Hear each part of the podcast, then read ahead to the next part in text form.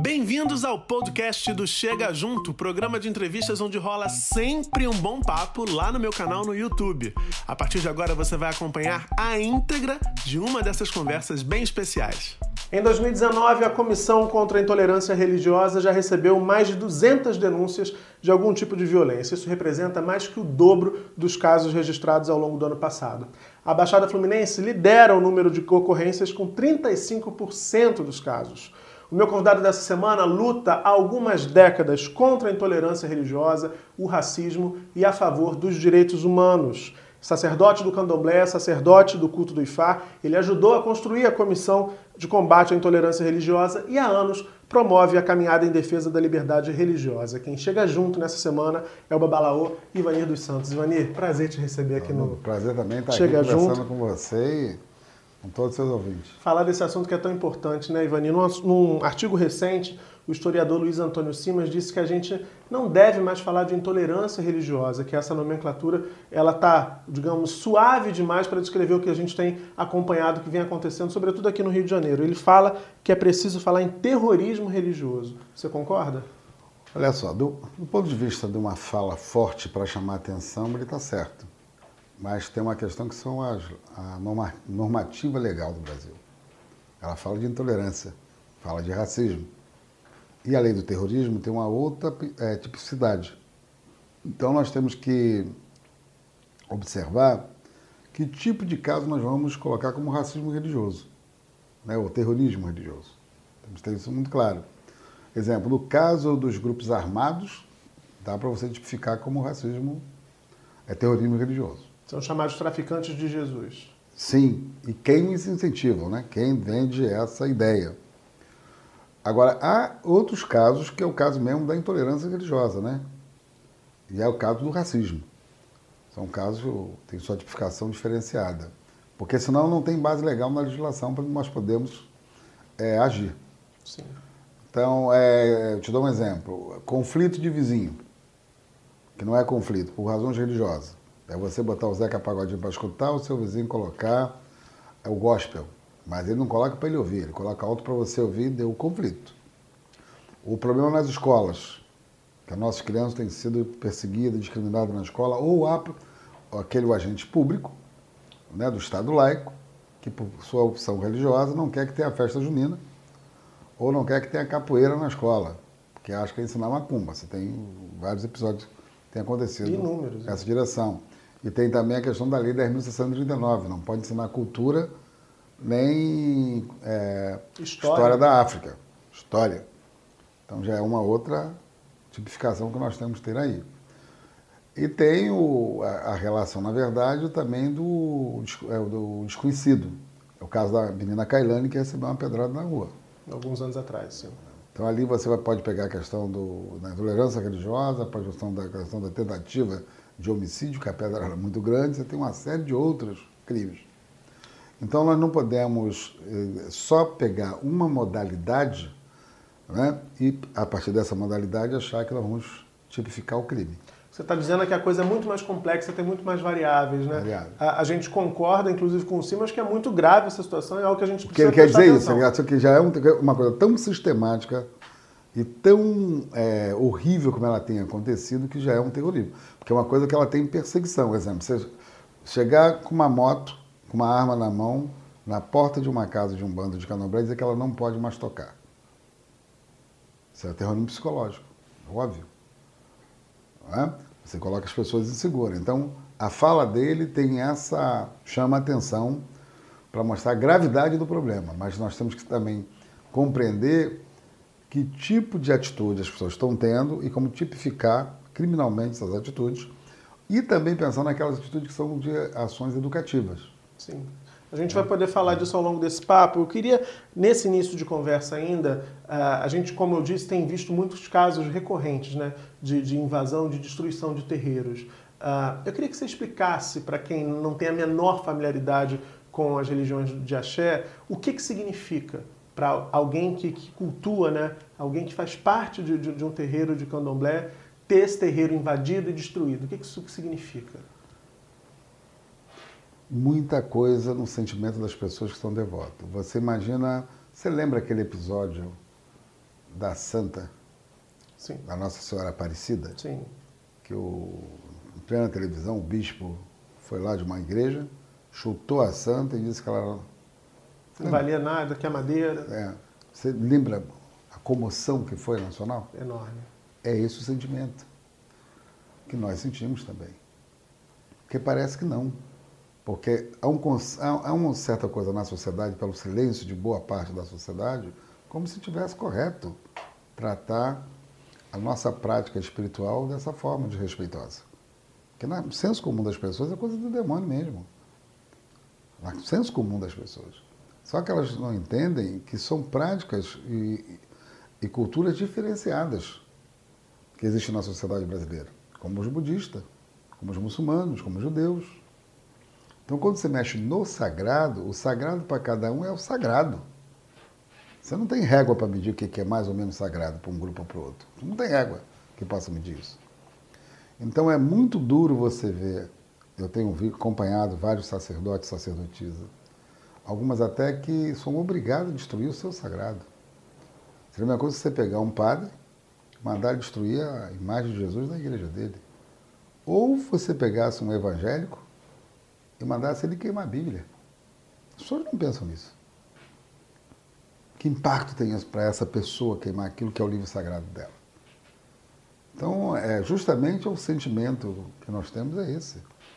É você ter que vilipendiar você próprio aquilo que é a sua referência de espiritualidade. É tudo de, em que você acredita, você acredita de forma mais profunda, de forma mais íntima. Você não acredita bem naquilo, aquilo é o que representa o que você acredita. Claro.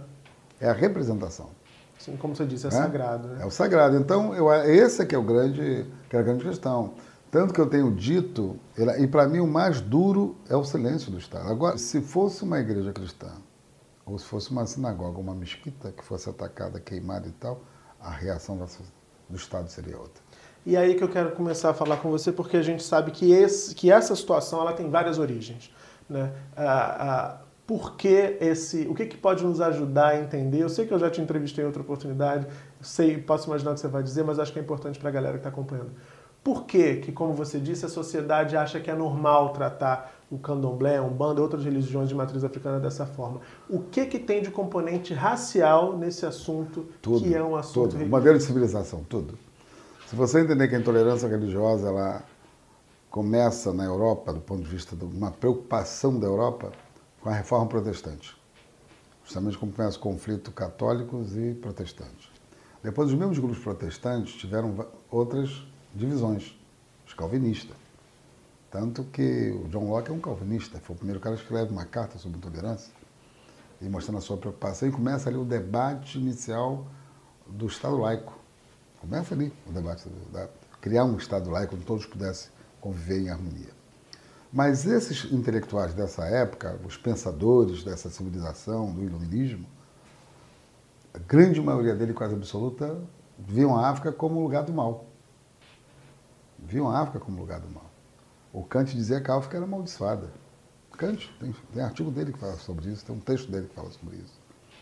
Né? O Hegel tem falas mostrando a inferioridade, porque todos eles falavam dessa preocupação na Europa, mas justificavam a escravidão. Por quê? Porque esse pensamento é que vai consolidar a visão, a, a questão da justificar a escravidão e depois o colonialismo na África. O que ele está falando, gente, é muito importante porque não são pessoas, assim, não é qualquer cara. Ele está falando de caras que são fundamentais, são a base do pensamento ocidental. Ainda hoje muita gente nas bate cabeça para essa galera. Nas instituições. E essas instituições foram criadas a partir desse pensamento.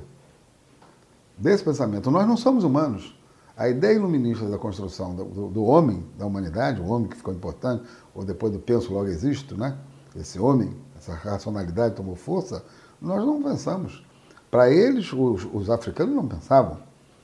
Para eles, os africanos não era notado de civilização, de civilidade. Então, essa é uma questão séria. E, e uma das maiores contradições que tem nisso, do, e, e, e, tem que observar que é no século XVIII e XIX, somente no século XVIII, começa a ideia de nascer é, ciência da religião, separação, separar mística e magia. Você separa essas coisas, aí as coisas do negros é magia, Né? Mística ainda ficou ali no meio do caminho, de vez em quando, até porque Cristo era místico, como é que você vai ali explicar? Mas a, a, a religião é uma coisa da, da razão. E que nasce a questão da teologia.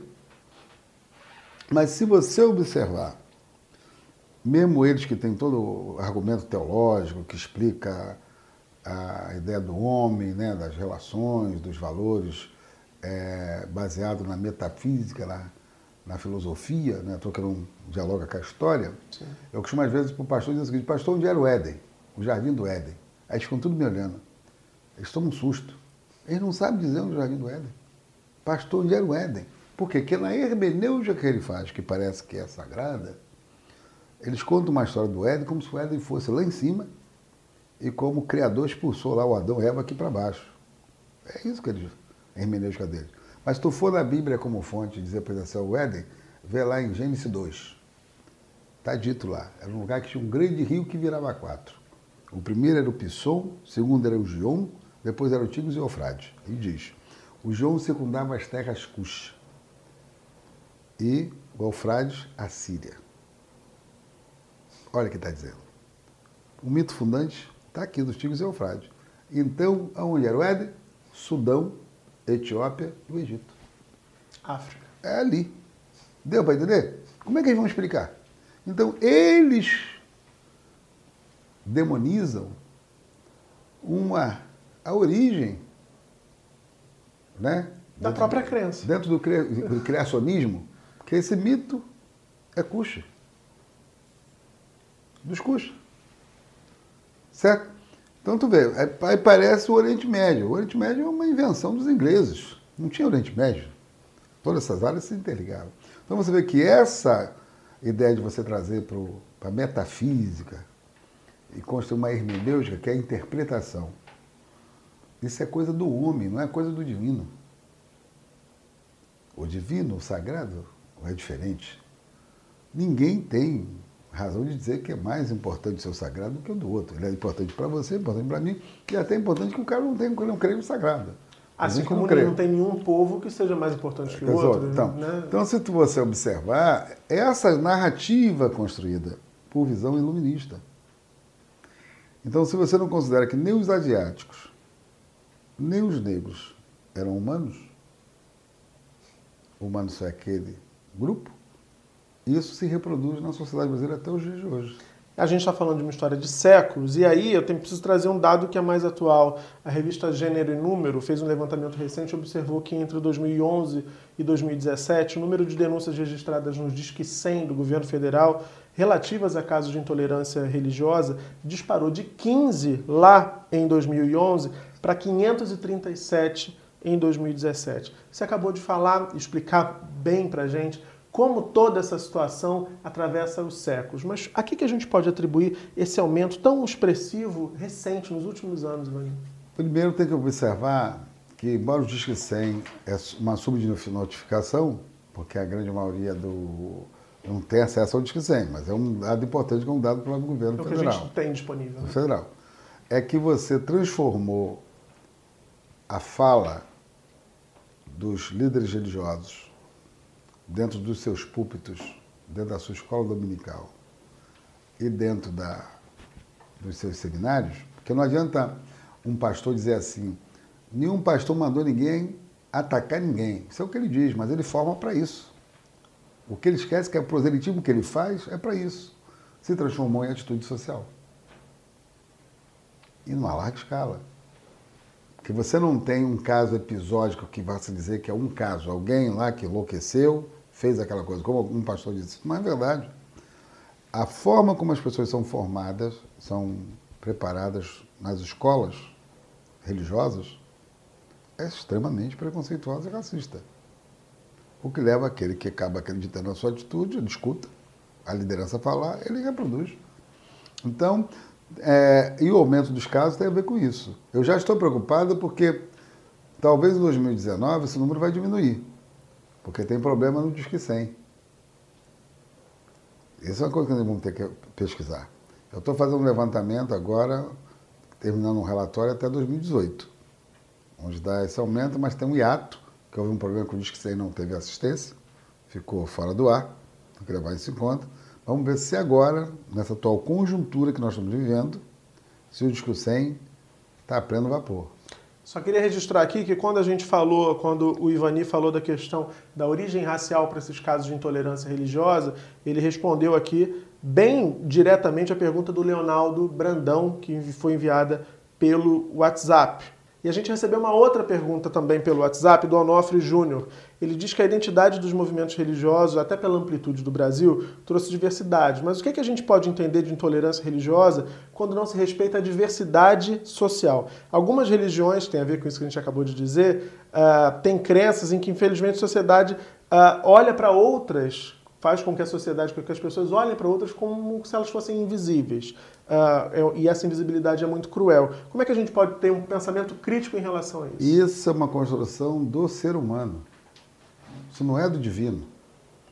Porque o divino te fez como sua partícula. Não é? Os cristãos dizem que é e semelhança. Para nós é partícula. Que é da, da lama que nós vemos, né? Só partícula da natureza. Então, como é que tu é sagrado, o outro não é? Como é que tu é filho de Deus, o outro não é? Filho do Criador. Todos somos. As distinções sociais são construções sociais que existem e morais. E eu até respeito os grupos que pensam dessa forma. O problema é quando ele transforma isso em atitude de discriminação. Porque você dizer para o seu grupo que o comportamento deve ser esse é normal e natural. Quem quer viver naquele grupo vai viver daquele, com aquele comportamento. Mas daí você distinguir os outros porque não têm o mesmo comportamento, ou discriminá-los numa sociedade mais ampla como hoje, como é a nossa, uma nova civilização onde tem várias identidades, eu, aí é, é da perversidade humana. Até porque uma pessoa religiosa tem que acolher. Uma pessoa religiosa, ela não pode discriminar. Quem quer que seja. Ela tem que ser acolhedora. Independente da religião. Independente da sua religião. E, e se tu observar, o, não tem mais nada nesse sentido que o candomblé. O candomblé acolhe todos. Pode observar. A religião tem mais diversidade. É o candomblé. E mais, qualquer pessoa, se um pastor entrar numa casa de candomblé num dia de festa, ele vai comer a comida sem ser discriminado. Ninguém vai perguntar de onde ele veio. Ninguém te pergunta de onde você veio. Ninguém cria distinção. Porque isso é da nossa cultura, é da nossa vivência, da nossa experiência. É nisso que vocês acreditam. Porque a África é diversa. O Criador nos criou diversos. Não criou todo mundo igual, não. Até porque se fosse esse negócio de que a imagem e semelhança todo mundo igual, todo mundo era pretinho até o dia de hoje. É porque essa é outra questão. É, né? Tem muita gente que acha que Jesus era não, lourinho. Não, isso é a construção do renascimento italiano. Pois é. é entendeu? É, porque começou lá, o Éder era lá, então como é que você. Entendeu? Se o Éder era lá, não, não, não, era, não era lá na, na Europa, branco, que, se tornou branca depois. A turma atravessou para lá e depois ficou clarinha. Então, é, é, é, é, muito difícil você criar uma imagem de perfeição de conduta ilibada. Uma questão é ética. Todos os grupos têm a sua ética, têm o seu código. E quando você vive numa sociedade tão ampla como essa, tem que pactuar, não excluir. Por que, que esse projeto totalitário, né, é, discriminador, que cria tanta dor em tantas pessoas, tanta dor, não vai dar certo? Porque nós somos diversos. Há um dado momento que, entendeu? Você não consegue viver. Eu não sou igual a você. O fato de eu não ser igual não quer dizer que eu sou melhor. Não quer dizer que eu sou melhor. Eu sou diferente. Né? E lidar com a diferença de gênero, de orientação, de cor, é, é a riqueza que o, que o Brasil é, que o Brasil tem. Agora, agora transformar isso efetivamente numa oportunidade de direitos iguais, nós estamos falando de direitos iguais, de Estado, o Estado democrático de direito, a democracia, as liberdades, respeito a que o poder público, o Estado brasileiro, trate todo mundo da mesma forma, que não é isso que está acontecendo. É, e aí é, que é, é o que você disse, nós somos diferentes, mas todos temos os mesmos direitos, devemos ter as mesmas oportunidades, devemos ser tratados de forma igual mesmo nas nossas diferenças. A gente até aqui falou do que há de mais brutal no que diz respeito à intolerância religiosa, que é a invasão de terreiros, a agressão física, a, sobretudo as pessoas que, que, que, que, professam as religiões de matriz africana, né, que são as maiores vítimas de todo esse processo que a gente tem acompanhado. Mas a gente sabe que tem uma série de outras ações cotidianas que também estão relacionadas à intolerância, que alimentam esse caldeirão da intolerância religiosa. E eu acho que é bacana a gente fazer uma apontar alguns exemplos dessas atitudes cotidianas para a galera poder rever as próprias condutas no dia a dia. Eu queria que você desse exemplos. Olha, um, se você observar, os dados têm demonstrado que a intolerância religiosa tem toda a esfera social, toda ela. Está no mercado de trabalho. Uma coisa que você vê, exemplo, quando você tem um chefe e ele não percebe que tem diversidade, ele te convida para rezar com ele e tu não vai, você é excluído porque parece que rezar lá, orar com ele, que né, rezar, orar com ele é que é o correto no ambiente de trabalho. Né? Isso parece essa sutileza do convite, mas acaba virando uma imposição, uma obrigação. Claro. Um abuso de poder do teu chefe. Assédio, né? Sim. Há uma outra coisa, o famoso está amarrado. Conhece o está amarrado?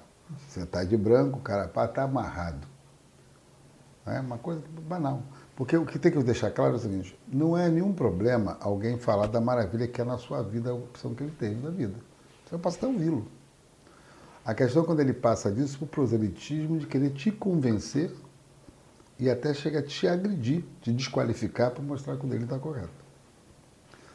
Outra coisa sutil que tem, eu falei sobre isso anteriormente, que é um conflito geral, é o, a, o domingo. Você está em casa, quer ouvir o Zeca Pagodinho, o seu vizinho coloca o gospel. Aí daqui a pouco você aumenta um bocadinho, ele aumenta mais alto que você e vira caixa para você. São é um dos maiores conflitos que você tem. Conflito na família. Família é impressionante. É, há pessoas que se convertem ou casam com pessoas neopentecostais e começa a proibir a avó, por razão religiosa, de frequentar ter acesso ao neto ou frequentar a casa. Isso tem acontecido. Eu conheci um casal, uh, muitos anos de casados, em que ele era da Umbanda e ela de uma igreja uh, protestante e ela deixava o rádio ligado numa rádio gospel o tempo inteiro era uma tortura para ele. Ele Sim, falou, ela, ela quer me enlouquecer com esse rádio aqui. Então, mas se ele botar lá o, o, o batuque dele, ela não quer ouvir, ela diz que é do demônio. Falando, são os conflitos. Assim, não se trata de quem vai ceder, porque todos têm que ceder. Claro. O grande problema na sociedade brasileira é isso, é que chegou um ponto que ninguém quer ceder. E nós temos só um equilíbrio. Tem que ceder. Porque antiga, anteriormente nas comunidades você não tinha esse problema. Não tinha. As crianças evangélicas, no, no dia 27 do Corme Damião, corria atrás de doce. Comia doce, eu não comia. Aí agora o pastor vai na igreja e diz que essa igreja não, que essa igreja, esse, esse doce é do demônio, esse doce não. Mas o mesmo doce que ele diz que é o, o divino sagrado, ele comprou na mesma loja, na mesma fábrica. A fábrica foi a mesma. Então o que é que O Jesus não tem fábrica? Ou qual é a fábrica? Certo? E as crianças ficam tão infelizes porque têm vontade de comer doce. Porque é isso que as pessoas constroem, é da cabeça delas. Porque nós temos que deixar muito claro que a intolerância ela é uma construção do ser humano, não é divina. Não é. Toda vez que a sociedade foi intolerante ou que a coisa apareceu, dividiu países, é, eliminou grupos. Os judeus têm essa experiência muito clara na sua, na sua experiência de vida. Né? As cruzadas mostraram isso. Provoca né? guerras, a gente tem guerra religiosa. Guerra. Então, esse é o problema. Então, é o seguinte, a, a intolerância ela não é sadia. Nem para nós que somos vítimas, nem para quem ataca. Porque quando um cara diz assim, está amarrado, eu fico pensando assim, esse rapaz precisa de um psicólogo, né? Para mudar um tratamento psiquiátrico, porque eu estou solto, como é que está dizendo que eu estou amarrado? O cara diz que eu estou amarrado. Estou soltinho, soltinho. Estou soltinho, como é que eu estou amarrado? O cara diz que eu estou amarrado. Deu para entender? Mas é muito aviltante, né? Porque é uma invasão, então, é um, é extrapola. E a intolerância, ela cria é, doenças psíquicas nessas pessoas. Pode observar que a pessoa ela sai do sério. Porque quando a pessoa tem equilíbrio, ela não é intolerante. Ela acredita na, na, na, naquilo que ela acredita, mas ela não discrimina por conta disso. Está segura daquilo que ela é, Eu convivo com pessoas que são evangélicas, várias, não uma nem duas, e que têm esse discernimento. Até não acreditam. O Marco Amaral é meu amigo, é presbiteriano. O Kleber Lucas. Né? que é um grande amigo, entendeu? Eu não acredito nada que o Ivani acredita, mas. Defendo o direito dele acreditar no que Da ele mesma quer. forma como eu não acredito no que ele acredita, da forma como ele acredita. Não acredito. Porque para eles é muito duro ouvir isso. Porque eles têm tanta convicção de que tem- é é a melhor coisa do mundo que quando você diz assim, eu não acredito. Só basta você dizer essa palavra, incomoda. Como você não acredita no que eu acredito? Eu não sou obrigado a acreditar da forma como você acredita no que você acredita.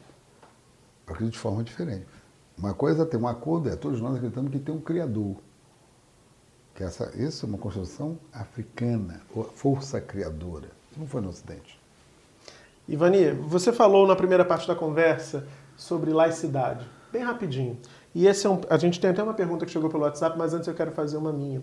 Porque a gente vive num país que está na Constituição, que é um país laico, um Estado laico, mas é uma laicidade meio esquisita, porque a gente costuma ver muito crucifixo em repartição pública, a gente tem um, feriado, eh, tem um calendário lotado de feriados religiosos, só de uma religião, e a gente tem até nas nossas cédulas uma expressão dizendo que Deus seja louvado, ah, desconsiderando que tem gente que não acredita em Deus nenhum. Essa laicidade é, é de mentirinha mesmo aqui no Brasil? Sim, sim, porque a, a Igreja Católica era o Estado. As pessoas esquecem disso. A Igreja Católica no império, na, na colônia no Império é Estado. A ideia de laicidade surgiu para separar Estado. Estado. Aí os republicanos vieram, estudaram na França, acho legal lá estudar lá, então botaram lá. Mas tem uma influência enorme. Até os dias de hoje. Os dias de hoje. Tanto que o sincretismo religioso da Umbanda nasce com os santos católicos por conta disso, porque era feriado. Então, dia de Santa Bárbara era feriado, aí o cara ia lá cultuar. Aí está cultuando quem? A Santa Bárbara, não, era Inhansã, então virou Inhansã Santa Bárbara. O, o Oxum virou Nossa Senhora da Conceição, o São Jorge, que é popular, né? porque os umbandes tornaram ele popular, é por causa do que- do pa- papel da igreja naquela época e dos feriados que existiam. Agora, tu vê a maior contradição da sociedade brasileira? Você tem dois feriados que são feriados muito comemorados no Brasil. Um religioso, que é o 25 de dezembro, e o outro que não é religioso, mas tem um cunho, uma marca religiosa, que é o 31 para 1 de janeiro. Quando você vai jogar flores no mar, vai pular, vai botar branco. Olha só, quase ninguém pensou nisso. Quem constrói o Réveillon com essa roupa branca, não tem nenhum lugar do mundo, só tem aqui, para jogar flor, comer não sei o quê, são os umbandistas, aqui do Rio de Janeiro, que exportou para o Brasil todo. Percebe? Né? As pessoas não, não vejam. Então você tem um feriado que é o Natal, que é cristão, e o outro que é do macumbeiro, que construíram. E tá todo mundo lá. Bora virou do turismo agora no Rio de Janeiro, mas todo mundo tem que estar lá de branco, tem que pular não sei o quê. Joga florzinha. Joga florzinha. As pessoas não perceberam isso. Então, estou dizendo, Antônio, como é que a cultura popular afro-brasileira ela cria uma marca. E o outro, você vê o seguinte, um outro exemplo. Você esculhamba as religiões matriz africana nos meios de comunicação, comunicação o ano todo. O ano todo. Aí tem um dia, dois, que é um dia internacional, não sei o que e tal, que é o carnaval. O que, que é mais cantado no carnaval? Vai mostrar as religiões matriz africana. Percebe? Sim. Toda escola de samba tem que falar, mostrar o Ogum, mostrar a Yansan, né? a história, a saga de Xangô, né? E quem Então, gosta de carnaval sabe Bem. que a escola passa diferente quando ela está Tá, falando eu de, um- de um, de um enredo eu que, que traz Deu- essas Deu para figuras. entender? Porque quem criou a escola de samba foram os pais de santo. Não há uma escola de samba do Rio de Janeiro e outros lugares que não tiver o papel dos sacerdotes na sua criação. Entende? Então, é essas sutilezas, por isso que eu digo assim, eles não controlam o sagrado. Eles acham que controlam. E não controlam. E todo mundo nessa hora, né? Vai lá, sambar, vai na canto samba, irerê, canta os iorubás, agora o, o Xangô, né? o Salgueiro cantou Xangô, entendeu? Cantam. Mesmo sabendo agora que você tem um campo no- dos artistas que começa a se negar. Houve agora um caso. Pois é, Uma tem uma pergunta sobre isso. Que não quis cantar porque tinha manjar na letra. Pois é. né? Tem uma pergunta do Ricardo Sérgio Albuquerque que diz assim: o crescimento das igrejas ditas evangélicas tornou a intolerância mais assintosa e medieval a ponto de cantoras sertanejas se negarem a pronunciar o nome de Iemanjá. Foi o caso recente com Simone e Simaria, também teve outro caso com Xande da Harmonia do Samba, enfim. Na verdade, isso é mercado. As pessoas têm que entender que o crescimento desse grupo, mais do que seu crescimento da fé, é crescimento de um mercado. Tu observa que muita gente que é mal cantor, já não tinha mais público, passou a ser cantor gospel. Mudou, entendeu? O mercado. Mudou o foco. Mudou o foco, mudou o mercado. Então, essas pessoas vêm com o mercado. Então não vai cantar uma coisa por causa do seu consumidor. Você viu a Paula Fernandes foi rechaçada por isso, nas suas músicas, porque ela declarou que ela era espírita, kardecista. Isso não tinha antes. Nos anos 80, uma das músicas, anos 70, uma das músicas que mais fez, um disco fez mais sucesso, você lembra? O sino da igrejinha faz Belém bem bom, é meia-noite, o galo já cantou do Martim da Vila. Que é uma samba, ou não foi? Seu Tranca-Rua, que é dono da gira, todo mundo cantava. Tocava no rádio. Clara Nunes. Então, cantava no rádio. Certo? Hoje não. Porque tem a ver com a cultura popular. E tem a ver com o mercado. É com, o mercado. Então, na verdade, o que tem que observar é que a intolerância também tem a ver com uma estratégia de mercado. E aí é mais perversa ainda. Mais mercado. Mercado e politicamente, porque o que aconteceu? Eles passaram a coesionar seu grupo, né?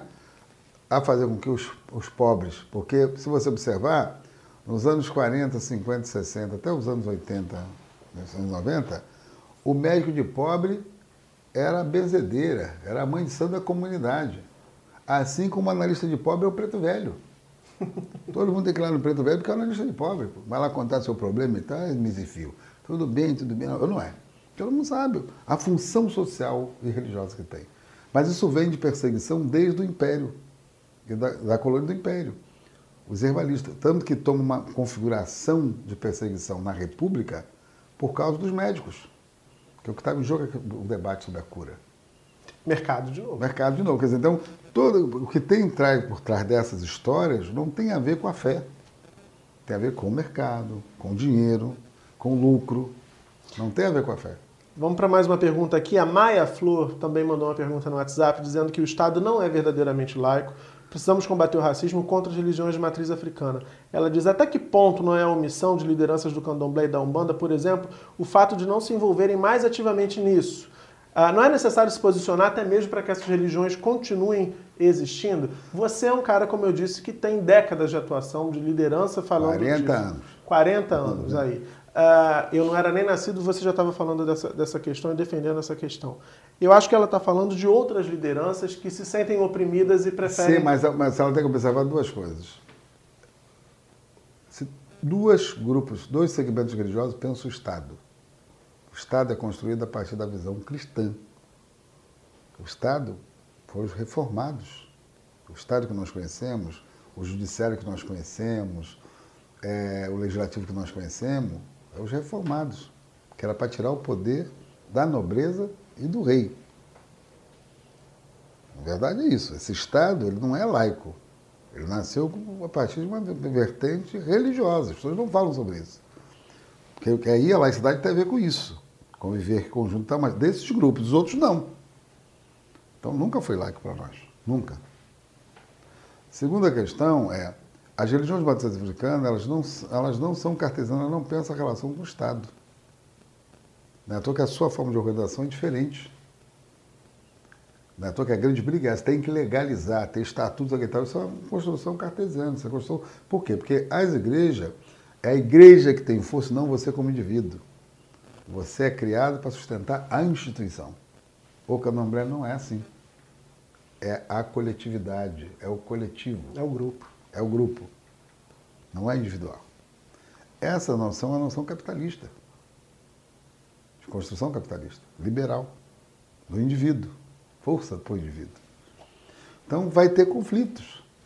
De ver o mundo, inclusive. Né? A, a, cosmovisão é totalmente diferente. Totalmente outra. O problema é que você vive numa sociedade que ela quer forçar uma única visão. Quer te enquadrar. Quer te enquadrar. Então esse é um conflito que tem para aí.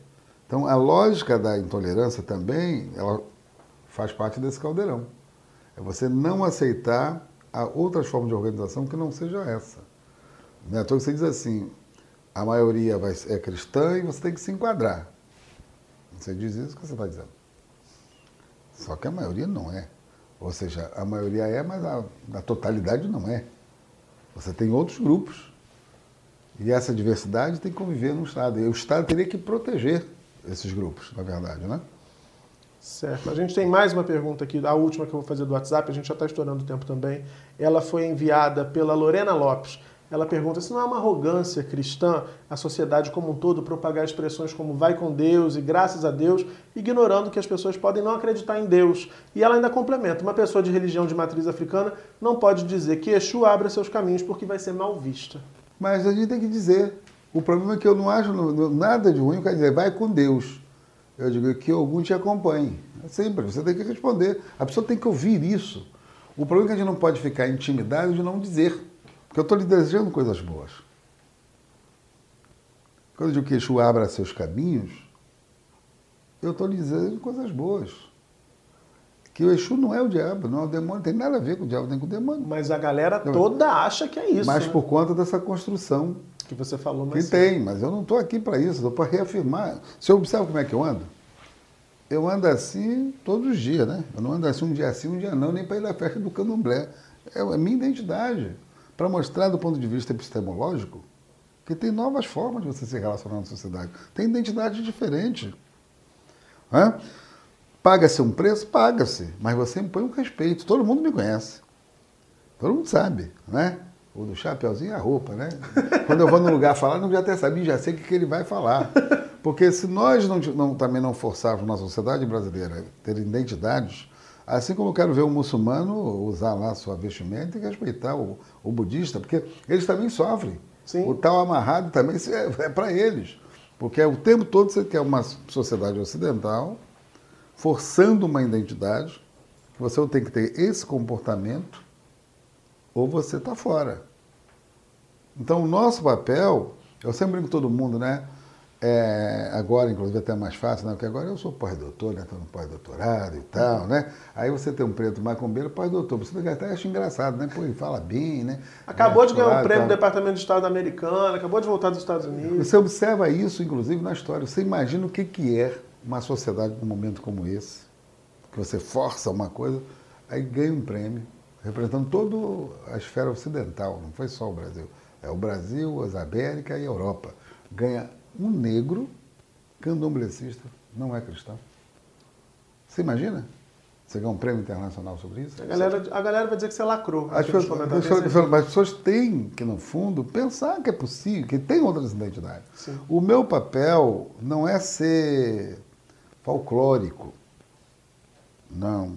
O papel é reafirmar o respeito à diversidade é aquilo que eu acredito que meus ancestros me legaram. Então, da mesma forma que eu tenho amigos padres, tenho amigos, né, né, a caminhada nossa, inclusive, tem a ver com isso.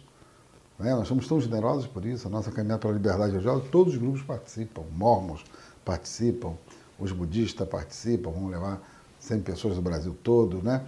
Os evangélicos, tem um grupo, cada vez mais cresce grupos de evangélicos, que não aceitam muito essa ideia, temos que, nós não podemos generalizar, porque esse grupo do ódio não é, é, é uma minoria que tem expressão pública. A gente e... recebeu aqui no canal o pastor Henrique Vieira, Sim. que falou exatamente isso é. que você está dizendo. Assim, ele dizia, inclusive, que muita gente que hoje fala em nome de Jesus crucificaria Jesus se estivesse vivo na época, eh, eh, na mesma época de Jesus. Rapaz, mas as ideias que defende, da forma como defende. bem, as atitudes de Jesus é o que os candomblecistas fazem né, até hoje. Porque Jesus era hebreu, fazia oferenda. Esqueceram? Tem texto que ele fala sobre isso. Cara é hebreu. Fazia oferenda. Explicava o pão e o vinho. Eles dizem que é milagre, mas naquela época era feitiço. Ou não diziam que era feitiço. O motivo que levou ele para a cruz era isso, era feitiço.